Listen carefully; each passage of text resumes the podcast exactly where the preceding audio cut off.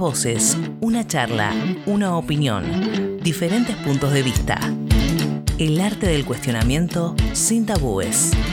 La pregunta es, un podcast conducido por Max García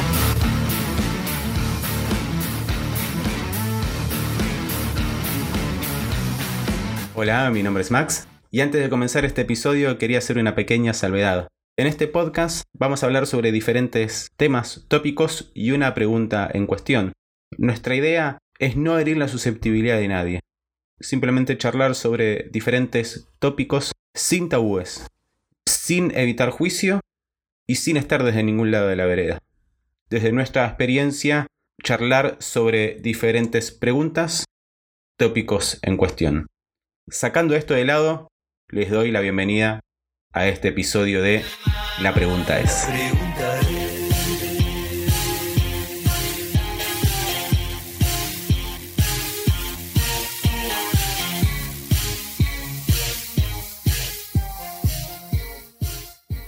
Estamos hablando con Erika Steinhaur. Eh, decime si lo dije mal, igual no pasa nada. Está bien, entendí. Eh, Steinhaus.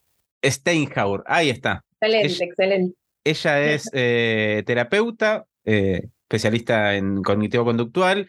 Eh, vamos a estar hablando de unas cositas y demás.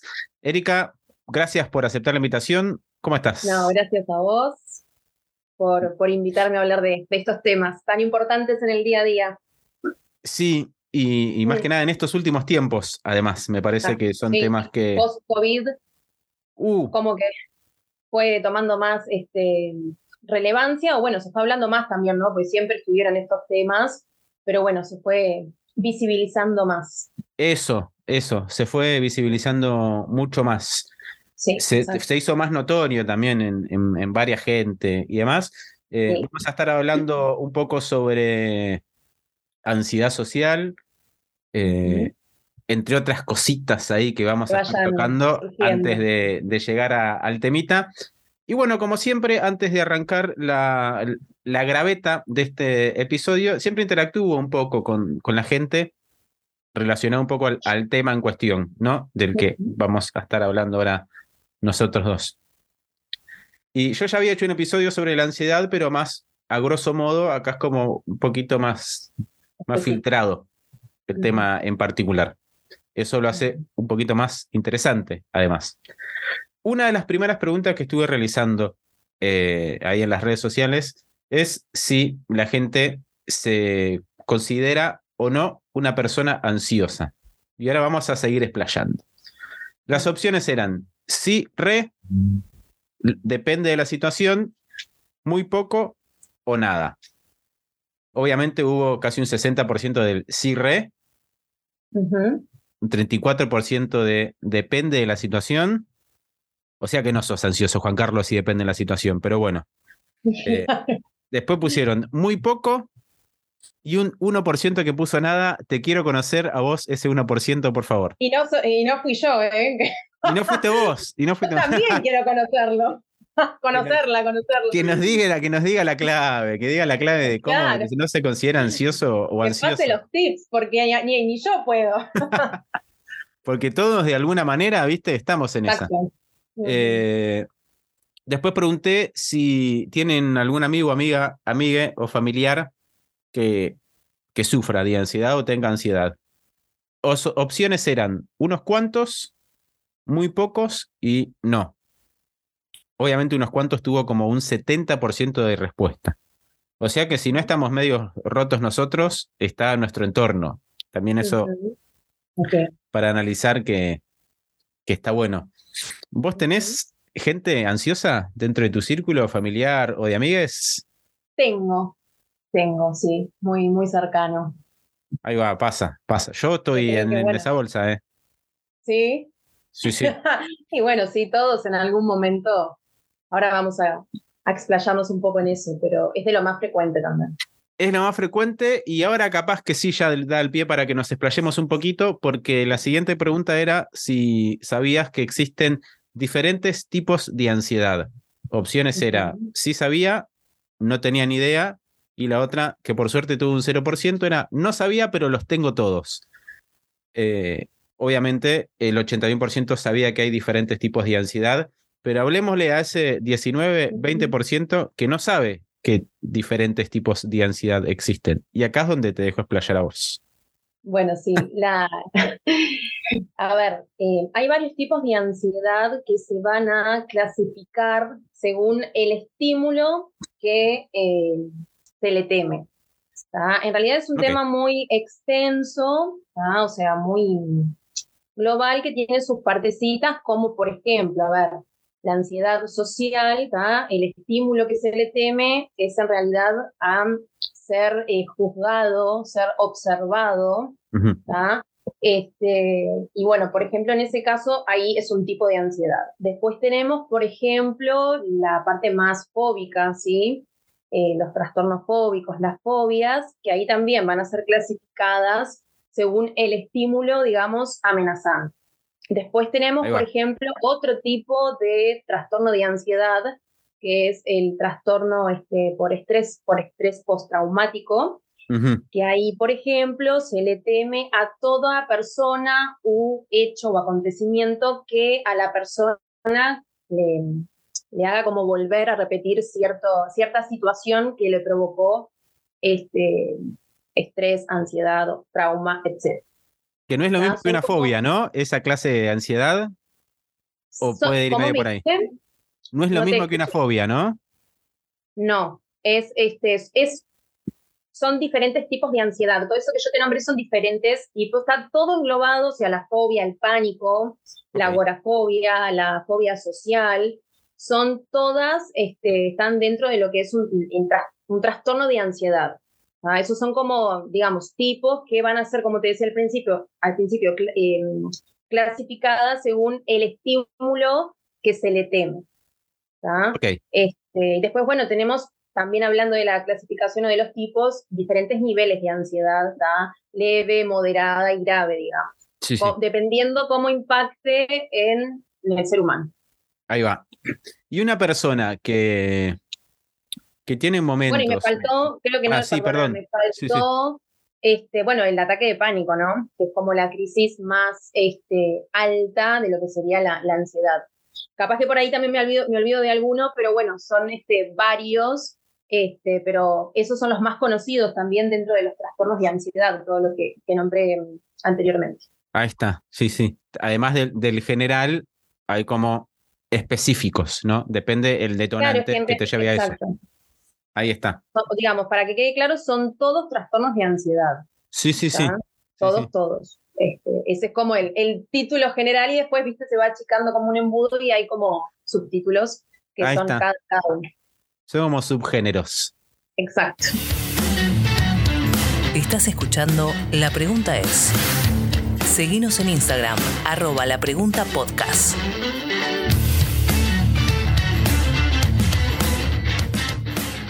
Y ahora, con respecto a una pregunta, que la pregunta que realizaba al principio, ¿no? Si te consideras una persona ansiosa, dependiendo del momento, ¿no? Y demás.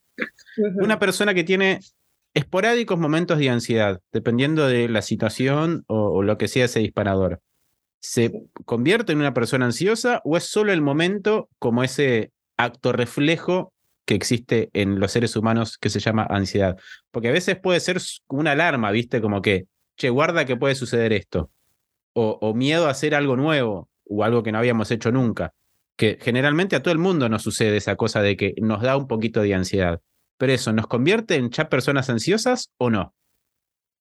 Bueno, ahí para arrancar hay que esclarecer que, bueno, ansiosos y ansiosas somos todos, este, porque, bueno, es un componente normal y habitual de la vida psíquica de la persona, la ansiedad. Este, Y sí, es un mecanismo que mientras sea adaptativo es genial porque nos ayuda a defendernos de las situaciones, es estado como más adrenalínico, eh, ante un examen, ante conocer a alguien nuevo, ante igualmente ser el centro de atención en una charla, en un cumpleaños. Son todas situaciones que, bueno, sí, nos, nos despierta el, el sistema simpático, ¿sí? que nos hace también tener reacciones eh, fisiológicas motoras, que por ahí decimos, bueno, me siento un poquito diferente que hace unas horas porque no estaba en esta situación. Lo que hay que ver ahí siempre es, bueno, ¿cuánto incide esa ansiedad en la vida de la persona?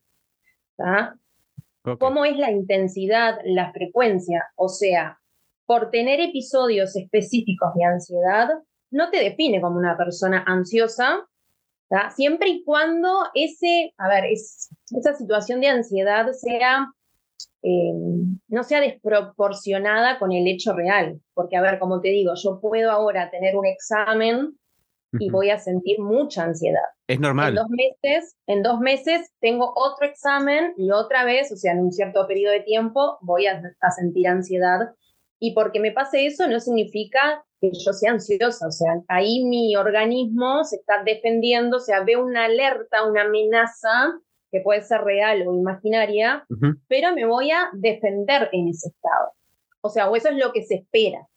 El problema pasa cuando esa ansiedad tiene una intensidad, una frecuencia eh, y es desadaptativa al, al, contexto, que te empieza a, digamos, incapacitar este, en el día a día, en la cotidianeidad de la persona, este, a nivel cognitivo de pensamientos y a nivel más visceral y motor con eh, las reacciones fisiológicas. O sea, todos somos ansiosos y ansiosas y por tener algún momento específico no nos hace ser ni ansiosos ni ansiosas ni tener un trastorno de ansiedad.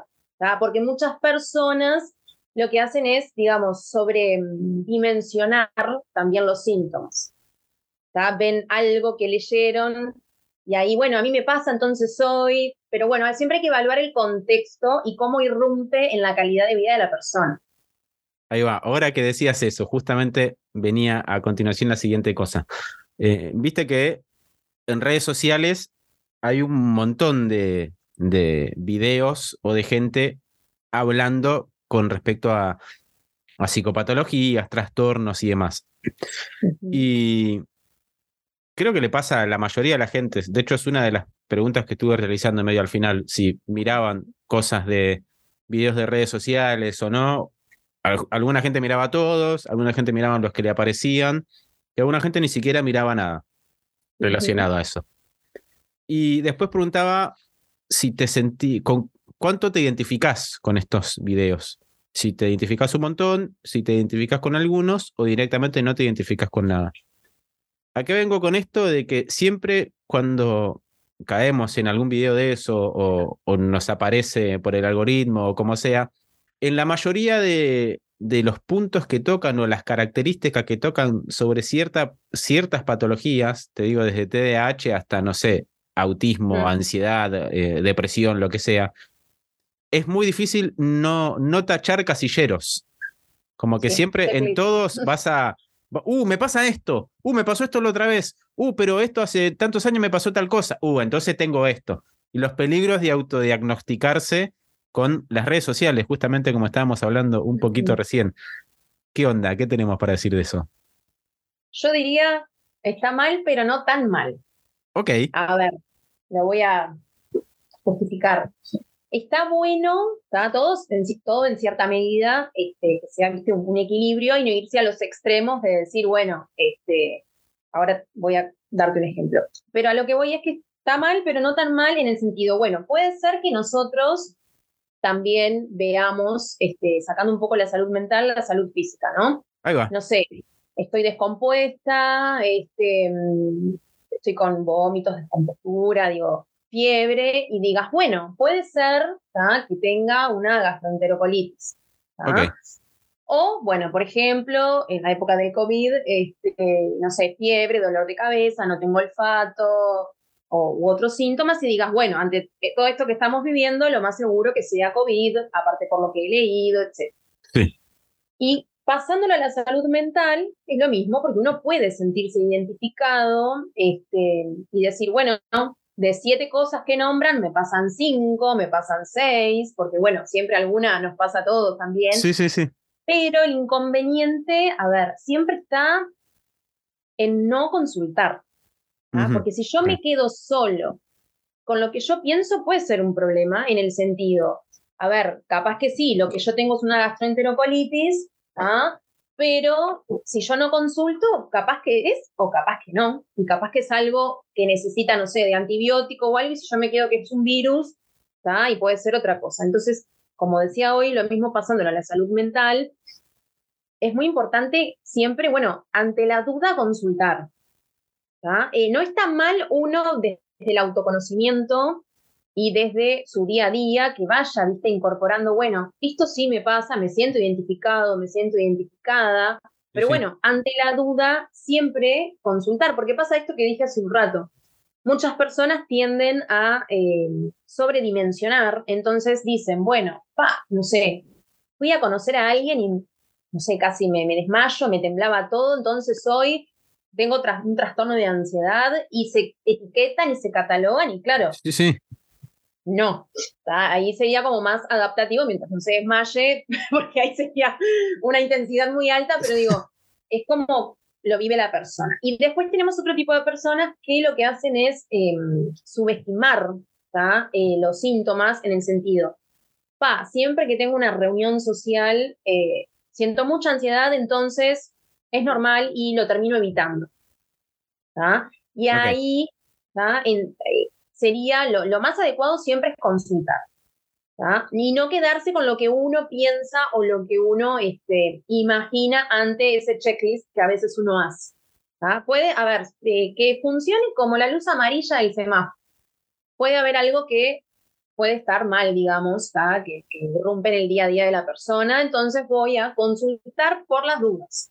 Ahí va, me gustó eso del semáforo, porque puede ser un rojo como está todo mal acá, Raúl. un rojo que digas, o no. O un verde de, bueno, que te despeje, viste, dudas, pues bueno, síntomas de todo un poquito hemos pasado todos, considero yo. Re. las situaciones, a ver, es como la depresión, bueno, sí, siento tristeza, bueno, hay que evaluar esa tristeza, cuánto permanece en la persona, otros síntomas, ¿no? La gente que, que, que tiene tristeza es porque está depresiva, digo, todos pasamos tristeza en algún momento, ansiedad, este, etcétera. Sí, sí, sí, sí, sí. Ahora caigo en una cosita que habíamos preguntado también, que habías mencionado al principio, cuando hablabas de los diferentes tipos de ansiedad y mencionabas eh, ataques de pánico. Vi por algún lado también que como que se relacionaba o decía ataques de pánico igual o similar crisis de angustia. Mm. ¿Siempre es así o no? Lo que pasa que, a ver, eh, yo de esto no estoy muy segura, pero creo que antes del DSM-5, eh, que, el, DCM, perdón, que es el manual este, estadístico Exacto, de, sí. trastornos mentales, se lo englobaba más como, sí, crisis de angustia. Ok. Pero ahora como que ya tiene más este, prevalencia lo que es crisis de ansiedad o ataque de pánico. Es como que ahora no se hace esa distinción pero sí, igualmente, a ver, la persona que lo, que lo transita este, siempre te dice que además del miedo, la angustia es este, una de las sensaciones, de las emociones que, que transita. Este, pero como te decía, antes sí estaba como más la diferenciación, como quien dice. Ahora es como que, bueno, se habla menos de crisis de angustia, sino que es más ataque de pánico, crisis de ansiedad, este, pero se entiende que está dentro de. Ok, capaz que son dos cosas separadas, ¿no? Uno es ataque de angustia y otro capaz que es eh, ataque claro, de pánico a ver, uno puede tener este, mucha, mucha angustia y no eh, tiene por qué terminar en un ataque de pánico. Pero en un ataque de pánico siempre está la, la angustia, ¿tá? porque es, a ver, el, es cuando el miedo es intenso, inesperado, este, es algo como, a ver, el nivel más alto de lo que es la, la ansiedad. Entonces, claro, digo, con todo ese miedo, el buscar protección, también es este, muy difícil que la persona, a ver, no, no se angustie.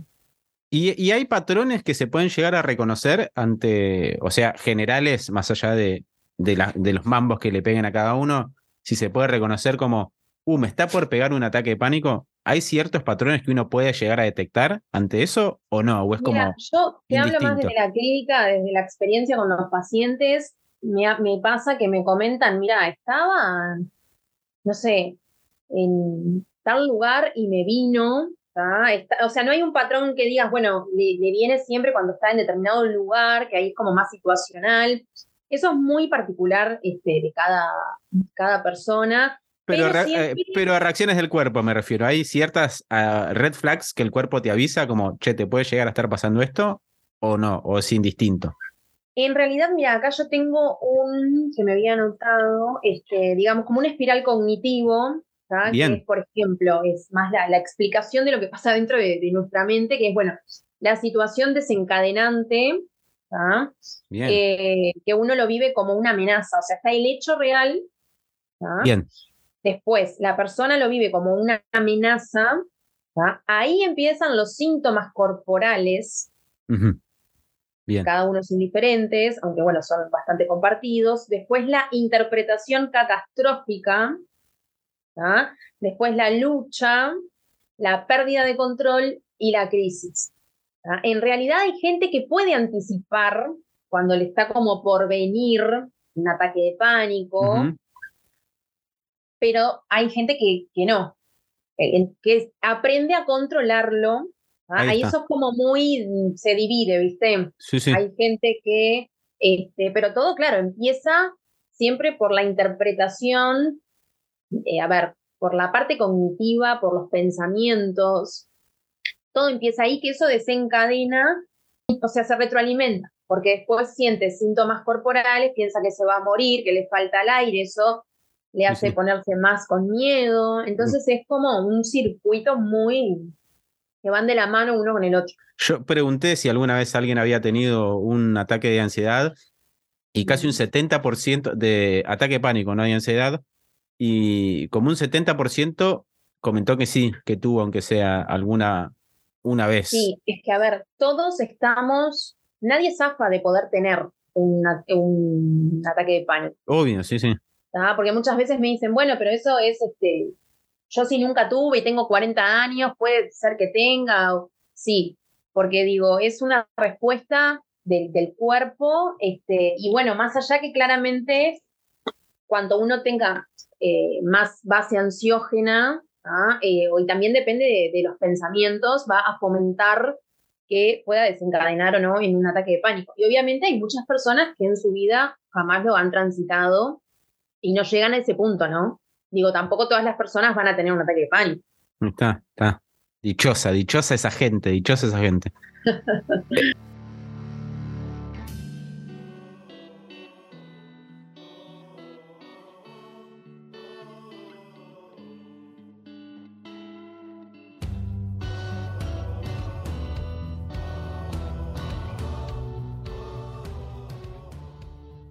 yo acá estuve, bueno, pregunté a ver si, si se animaban a compartir alguna de esas experiencias de, de ataque de pánico. Eh, las compartimos, si querés, un cachito. Las charlamos. Acá alguien puso eh, la primera pequeña salida post pandemia en el supermercado. Un horror. Me he pasado una en el supermercado. Eh. No, no ataque de pánico, pero me ha pegado una flashada así también. Otra pusieron. Horrible, me pasó en el trabajo y en el hospital me dijeron que fue por el ayuno. Cualquiera, por el ayuno. Otra, me pusieron en el teatro la primera vez que salía a escena, eh, respiraba rápido porque por un segundo me olvidé de la letra. Bueno, esas son como depende del momento, como mencionábamos antes, un poquito. Otro acá me pone, tuve hasta tres ataques de pánico por día. Clona sublingual y si me pasaban el laburo me escondía en el baño. Tres por día. No, eso es una, era lo que, lo que hablábamos hoy al principio, o sea, la intensidad, la frecuencia, eso te, termina, viste, incapacitando en el día a día. Pero bueno, claramente uno no, no lo elige. El tema es, bueno, trabajándolo con, bueno, psicoterapia, psicoeducación, para reconocer, viste, cuando el cuerpo te está mandando como señales de que puede venir para poder, sí, por lo menos este, atajarlo o, estar más consciente de que puede pasar para prevenir todo lo que viene después, que la persona también queda con una, descarga de adrenalina impresionante. Uh, sí, sí, sí. A mí me ha pasado arriba un bondi y me tuve ah, que bajar y salí corriendo, literal. Fue un garrón. Porque uno busca, viste, protección, ir a un lugar seguro, este, y querés como salir de esa situación. Lo más rápido posible. Eh, sigo acá con unos más. Pusieron, fue hace poco en una salida familiar, el día estuvo normal hasta que al regresar en el bus tuve que bajar enseguida. Horrible. Después, este es toda una historia larga, súper interesante. Y cerramos acá con este. Pensé que me estaba dando un infarto. Estaba con mi bebé a las 2 a.m. Pensé que me moría ahí y que mi bebé quedaba solo, hasta que llegara alguien y, podía pasarle a la criatura, digamos. Me puse más mal, logré escribirle a mi pareja, que vino lo más rápido posible, me llevó a caminar, me tranquilicé. Fue el primer ataque de pánico, después tuve más. Ahora me doy cuenta, perdón, cuando puedo tener uno y evito ciertas situaciones que puedan llegar a generarlo. Bien. Claro, ahí está este, como un, da lugar, viste, a ver, bueno, si yo evito, evito, también es como que no, no, no aparece el ataque de pánico porque evito situaciones, entonces en algún momento que la persona no pueda evitarlo, veremos qué pasa en ese sentido. O sea, claro, es un alivio momentáneo. Ahí está. Este, ahí sí, por eso te digo, lo más eh, imprescindible es, si se puede, recurrir a psicoterapia este, para eh, generar habilidades de, afrontamiento a esas situaciones, herramientas. Ahí va. claro, la persona cree que, bueno, se me fue porque, claro, evito o escapo de las situaciones y sí, la amenaza no está, pero... En realidad la amenaza está, solo que capaz que la estás bordeando o estás yendo para en otra dirección. Claro, estás este, evitando y escapando, entonces es como que no está, pero en realidad y la amenaza siempre es como uno lo interpreta, porque, a ver, son estímulos neutros si vos te pones a, pensar. Es como, como, yo siempre pongo un ejemplo porque es fácil de, una fobia, no sé, claustrofobia, ¿no? Dentro de los trastornos de ansiedad, una fobia específica al encierro. Entonces, claro, la persona me dice, no, pero yo me arreglo y en vez de, cuando hay un ascensor, voy por escalera. Entonces es como que la fobia la tengo y en realidad ahí está evitando la persona. Es un mecanismo que, claro, te desciende la ansiedad en ese momento. Sí, la persona encuentra otra, otra alternativa, la escalera. Por eso es como que piensa, bueno, lo tengo como superado, porque bueno, voy por la escalera y no pasa nada porque me siento mejor. El tema es que, ¿qué pasa si un día no está la escalera, por ejemplo? Este, bueno, generar habilidades para que la persona pueda, en ese caso, tomar, tomarse un ascensor. Sí, sí, sí. O si tenés que viajar en un avión, ¿qué haces, Nina? Ah, está. Exacto. Hay situaciones que a veces tenemos que, que, afrontarlas porque no queda otra. Eh, en ese sentido, sí, a veces uno dice, bueno, tengo fobias, viste, a la ballena. Bueno, no sé si es tan relevante tratarlo, porque por ahí capaz que acá que la persona ve una ballena, yo qué sé, tiene que viajar. Oh. Pero hay cosas que son, bueno, son situaciones que, o sea, si la persona lo quiere tratar claramente este, se va a abordar, ¿no? Pero a lo que voy es, bueno, no es lo mismo algo que puede pasar si viajas a tal lado que algo más cotidiano, eso. Que lo, en algún momento lo vas a tener que enfrentar. Ahí va, ahí va. Ahora pregunté también qué, qué cosas era la que llevaba a la gente mm. a, a generar esa ansiedad, qué situaciones era. Y las opciones eran trabajo o estudio, la familia, vincularme hacer algo nuevo y una cuarta opción que era tocar en esta carita, sí, son todas estas las que te generan ansiedad. Estuvo medio peleado igual, ¿eh? Un 56% que le genera ansiedad del estudio o el trabajo, lo cual es lo relativamente normal, como por así decirlo, entre comillas. Aunque acá discutimos mucho la definición de normal dentro de este podcast, porque es normal según quién y todas esas cosas, ¿no? Sí. Pero bueno. Sí, en psicología también, este, ¿viste? O sea, estas temáticas, eh, bueno, qué es normal o qué es este, anormal, digo, se, se, usa más, ¿viste? Esperable, capaz, o lo que es este, no tan esperable, porque bueno, depende de los parámetros, depende de la individualidad de la persona. Sí, sí, sí. Lo que considere esta persona como normal o no también, ¿viste? Es como, vamos a decirle lo regular. Bien. El 56%, bueno, eh, el trabajo o el estudio era lo que le genera ansiedad, un 17% la familia, un 11% vincularse, un 16% hacer algo nuevo y casi un 11% también el de todo esto me genera ansiedad. Bastante peleado la verdad que los, los números en relación a qué situaciones le generan ansiedad.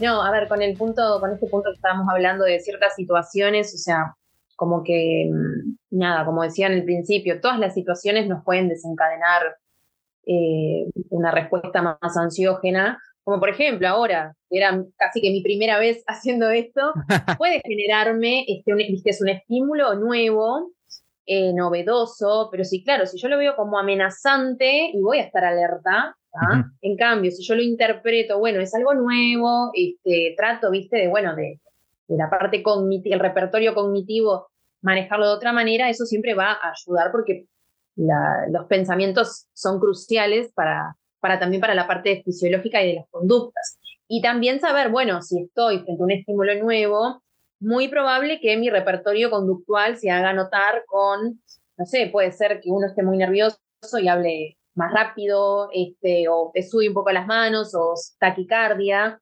Pero claro, tiene que ser, a ver,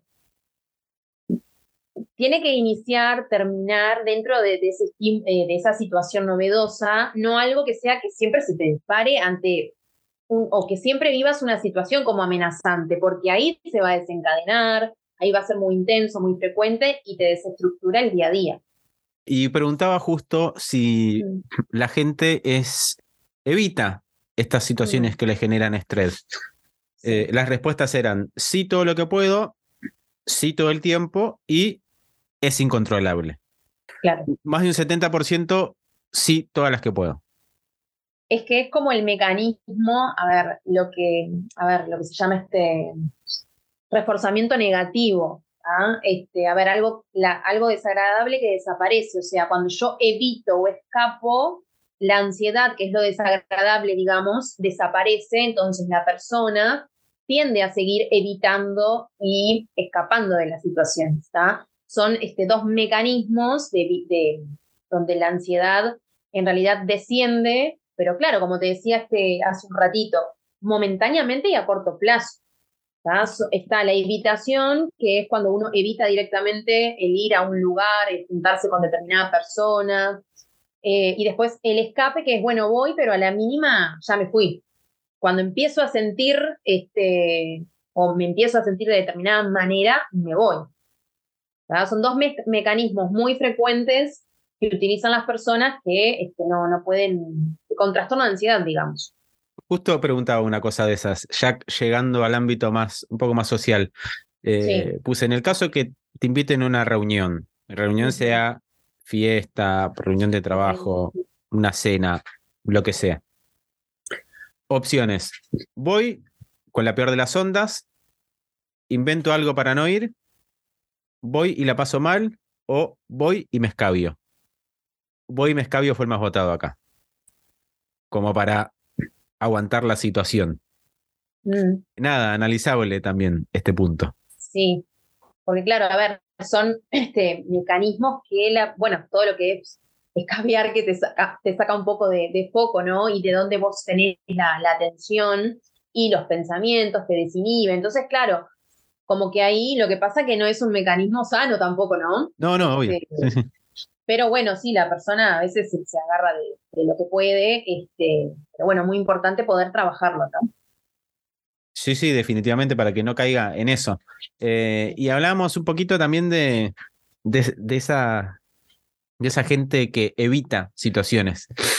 Que lo habíamos corregido un poquito antes de cuando estábamos hablando en estos días antes de, grabar, que ya te había puesto esa cosa de trastorno evitativo. Pero ¿cómo es que me habías dicho vos correctamente, perdón? El trastorno evitativo es dentro de, los trastornos de personalidad, que hay varias clasificaciones, varios grupos, ABC, este, no me acuerdo ahora sinceramente dentro de qué grupo está, pero bueno, está dentro de, un grupo y es más, es, es un trastorno de personalidad, que es un patrón, bueno, rígido este, de, cómo se comportará la persona, etc. Lo que es la evitación es estos mecanismos que decía hace un ratito, que la persona utiliza para, claro, evitar la, situación amenazante, la situación que yo interpreto como amenazante, porque en realidad son estímulos este, neutros en realidad, que la persona, este, por condicionamiento clásico, que se llama en psicología, lo, lo ve como una amenaza y por condicionamiento operante, dentro, em, por condicionamiento operante con esto de la evitación y el escape lo, lo mantiene porque te desciende la ansiedad en ese momento. Como el ejemplo que puse hoy de, la claustrofobia, que es una fobia simple, en donde se le teme siempre algo situacional, algo determinado y puntual. Bueno, sí, la persona este, la, la sobrelleva con la escalera, pero está en constante evitación. Entonces el círculo se refuerza.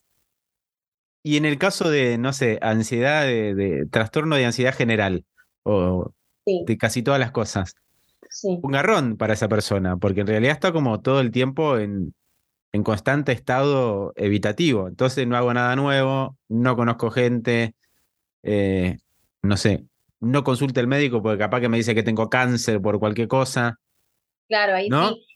Sí, ahí sería más de, la parte más hipocondríaca, este, que bueno, que también es, imprescindible esto, que, la persona pueda, bueno, autoconocer en qué situaciones tiene ciertos, eh, ciertos síntomas, también, bueno, con la terapia dentro de la sensibilización sistemática, o sea, siempre tener herramientas, habilidades para hacer frente este, a esas situaciones y, tener, y mejorar la calidad de vida. Eso es eh, imprescindible.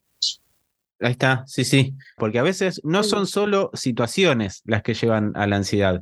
Estuve viendo por ahí que también eh, puede suceder con el caso de, de las drogas que pueden inducir un poco a la ansiedad.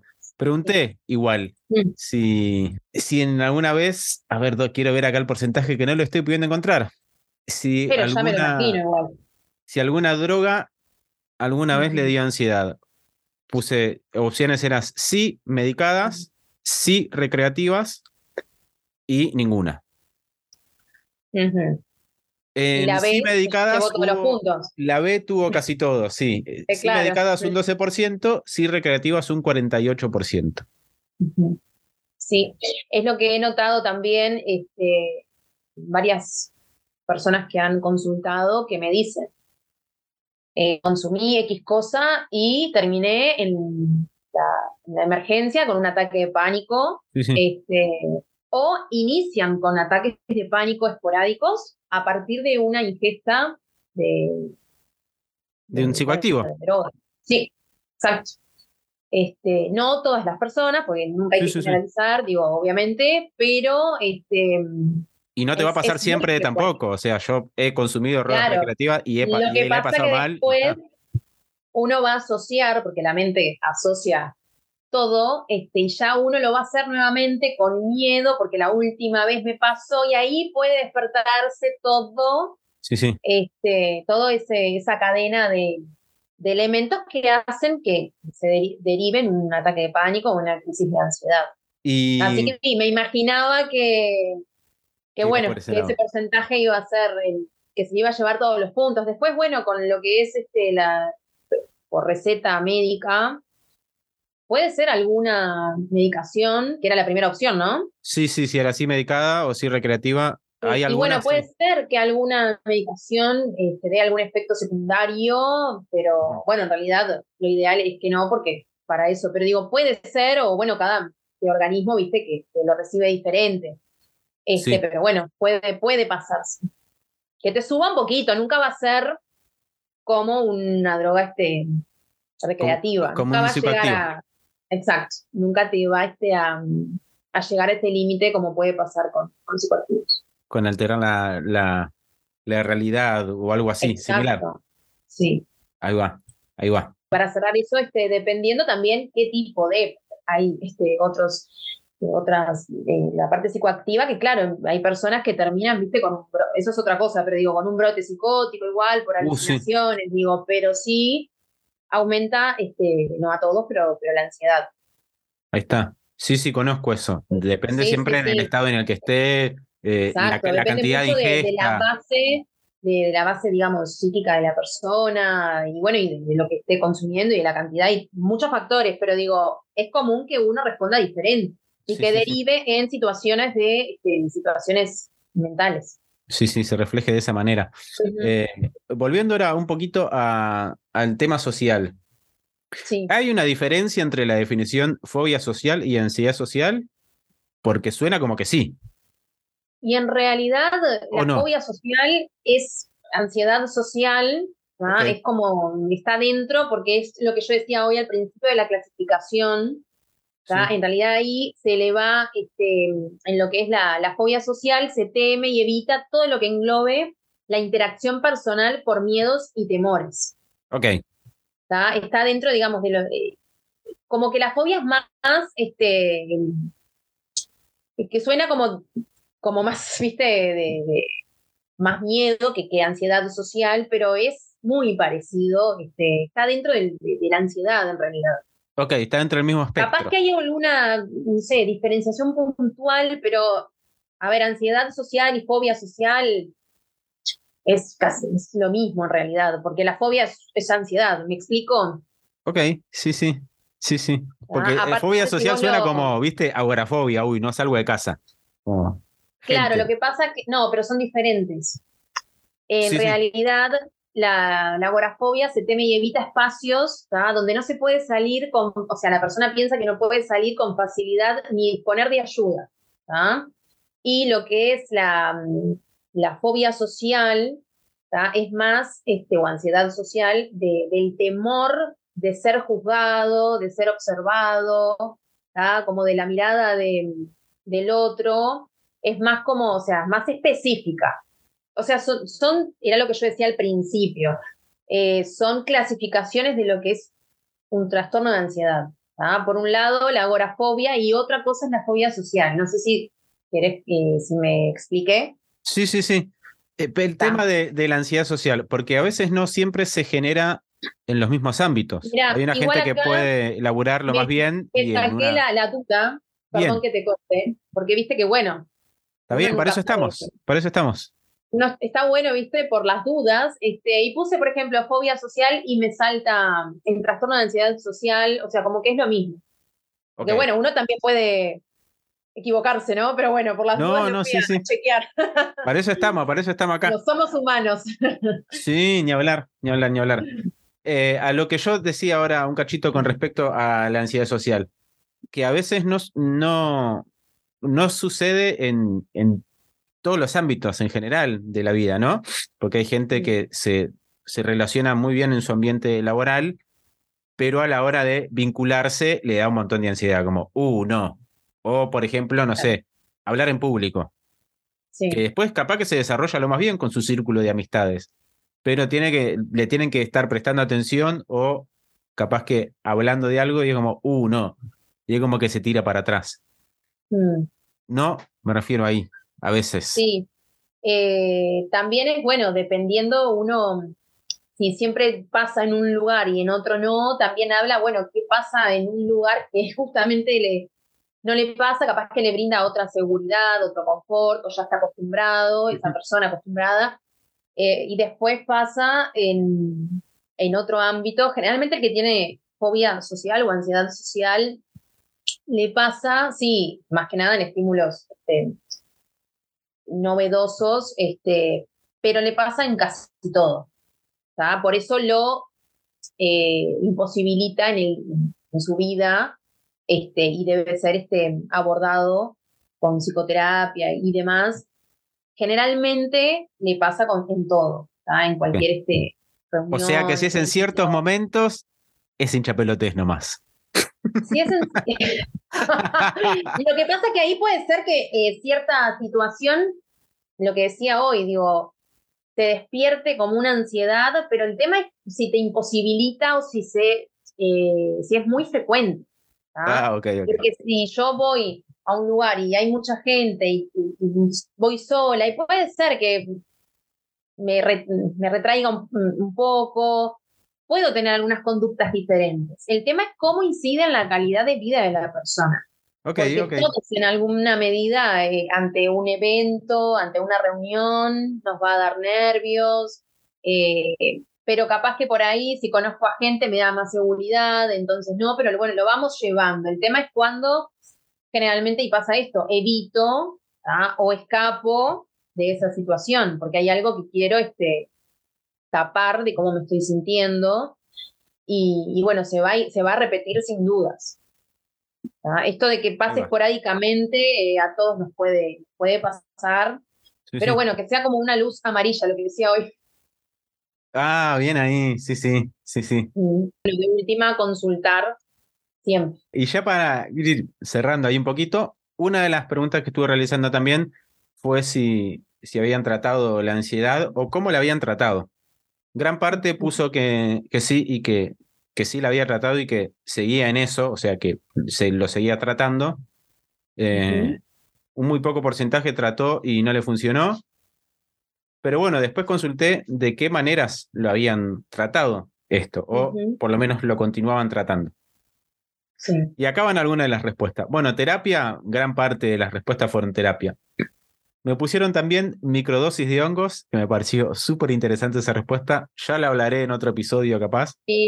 no sé si tenés experiencia o conoces. Eh. Conozco eh, colegas, digamos, psiquiatras, más que nada de, Argentina, que están con, con, con, esa dinámica. Y y está interesante, también tendría que investigar más, pero, está. interesante. Yo no conozco y me parece súper interesante también. la verdad que lo, hablaré, lo hablaré en que, que, hilar más fino, pero, pero sí, por lo que he visto, me copo. Sí, la mayoría del, por lo menos de, de los testimonios, eh, le dan para adelante, le dan para adelante un montón en cosas que pensaban que no tenían solución. Pero bueno, si hablará en otra pregunta de acá, de este podcast, el tema de la microdosis de hongos pero qué bueno que haya salido ya, por lo menos, esta cosa. Un montón me pusieron terapia, psicoterapia, eh, un poco de yoga en casa, mm. terapia, meditación, medicación y otras drogas me pusieron también. Acá como hicieron un cóctel de todo junto. Bueno, si funciona, funciona. Que yo no soy quien para jugar. obvio, yo tampoco.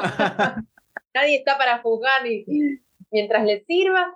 Pero bueno, siempre con siempre, bueno, este, con, los, con los puntos anteriores, fundamental. Sí, sí, sí, súper bien. Pusieron acá eh, psicóloga, cuidar plantas, pintar mandalas, respiración, música. Bien ahí, esta persona.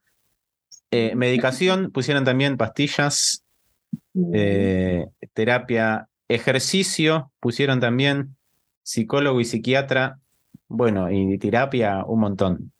Ah, no tenemos más nada que decir, habló la mayoría de la gente. Sí, bueno, en terapia, viste, trabajar este, bastante el tema de, también de la autoimagen, de la autoestima, porque a veces, bueno, como uno se percibe, es como también enfrenta este, las situaciones, o sea, las creencias limitantes de, uno, o bueno, ¿por qué estoy pensando, viste? O sea, los pensamientos distorsionados ante esa situación o estímulo, que generalmente ya son, viste, negativos. Bueno, voy a ir y me van a mirar, me van a observar, o sea, ya los das por sentado, este, siempre con una connotación negativa. Entonces, todo eso es lo que te hace decir, bueno, mejor me quedo, mejor me voy. Este, y bueno, y trabajar mucho esos este, pensamientos este, distorsionados, creencias limitantes, la seguridad en uno mismo. Bueno, después esto de poder enfrentarse a la situación que, la persona la ve como amenazante, lo, que es bueno es hacerlo siempre de a poco, aunque al principio la ansiedad puede ser que haya como un pico ahí este, más de ansiedad por enfrentarse a la situación, pero es lo, más esperable. Este, y bueno, técnicas de respiración y de meditación siempre. Y, ah, ¿Sos de practicar esa, clase de cosas? O... ¿Cómo? ¿Sos de practicar e, esa clase de cosas? Eh, hago, hice yoga todo el año pasado, este año no, porque empecé con, con gimnasio, que también tengo yoga donde voy, pero prefiero sacar por, por ciclismo y un poco más fuerte, que, que me ayuda un montón. No deja de ser actividad física igual, que está bonito. Obvio, no, no, obvio. Este, y bueno, y después sí, respiraciones a veces cuesta, ¿viste? Estar aquí ahora, concentrarse, pero es fundamental una respiración siempre, a ver, diafragmática, Donde sientas que se expande el diafragma, este, no, hay después, este, bueno, como pasos, ¿viste? Para no hiperventilarse, porque a veces es peor. Sí la persona siente que le falta el aire, entonces más quiere respirar, pero siente que menos le entra el aire, pero, es por, por el tema de, cómo está respirando.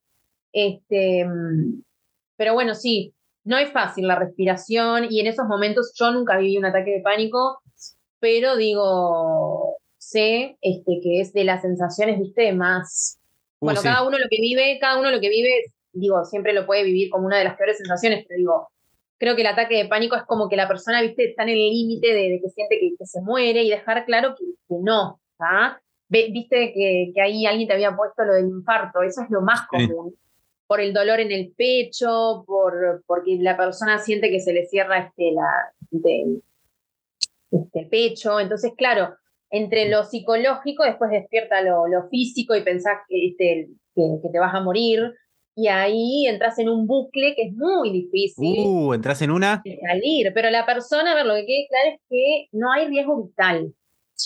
¿ah? Por más que sí, que sientas que lo, a ver, siempre imprescindible ir al médico igual para descartar ataque de pánico o puede ser, viste, que consulten un profesional, gente. No, busquen en Google, no lo busquen en TikTok. Claro, porque ahí, este, o sea, tener, viste lo que hablábamos hoy del autodiagnosticarse, ¿no? Digo, bueno, me pasó esto, pero bueno, me voy a descartar a ver si, por ejemplo, es un ataque de pánico o es algo a nivel físico. Entonces, bueno, si está descartado lo físico, sí, obviamente hincar el diente en lo, psicológico. Y una de las cosas que siempre nosotros preguntamos es, bueno, si la persona que sufrió un ataque de pánico tiene miedo a que le vuelva a pasar, porque eso lo va a hacer estar como más vulnerable, más expectante. Uh, sí, sí. Capaz que ahí empezar a evitar situaciones por si me pasa y ahí empieza todo. Este, si la persona, por, en cambio, dice, bueno, me pasó una vez, pero yo qué sé, no me va, o, no lo está como pensando tanto, no va a evitar situaciones, capaz que ni se acuerda, entonces ni le pasa, o sea, es como, bueno, el miedo es lo, principal en estos, en lo que es la ansiedad, el miedo es como, a ver, el factor común para todos. Ahí está, sí, sí, sí, re. Bueno, diga, muchísimas gracias, la verdad que no tengo más nada que, decir, más que agradecerte por toda esta data que, que Bueno, traté también de, de, ser un poco, me gusta ser distendida y un poco que criolla, por así decirlo, porque Bien, es la idea. Este, conceptos eh, aburro y bueno, está, no es una charla de, de, psicología en sí para, para explicar en ese sentido, sino bueno, poner un poco de, de, psicología, obviamente, pero hacerlo como más para que sea entendible. Sí, más una charla ahí, tranqui. No claro, que fluya, descontracturada. Eso, esa es la idea. Esa es la idea. como es una clase, sí, es diferente, pero. Sí, bueno, pero bueno, acá.